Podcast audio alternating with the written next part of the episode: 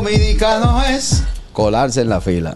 No, pero ya es una costumbre Pero es dominicano. un tanto desagradable. Yo nunca he visto un gringo en un El hotel venezolano también. volando. O hacer fila sin saber lo que están dando. Sí, sí. Yo me siento dominicano cuando como un mangucito en la mañana con los tres golpes, los gastronómicos. Pero nada. sentirme dominicano, hermano, cuando usted llega a una playa, que usted ve que le vienen vendiendo coco, después pasa uno con lambí. y los famosos yanique que no play, long play. Pero cuando tú estás en la playa, viene la del masaje. Oye, un spa a domicilio. no, Claro, de- la de Viene la el trenza. salón.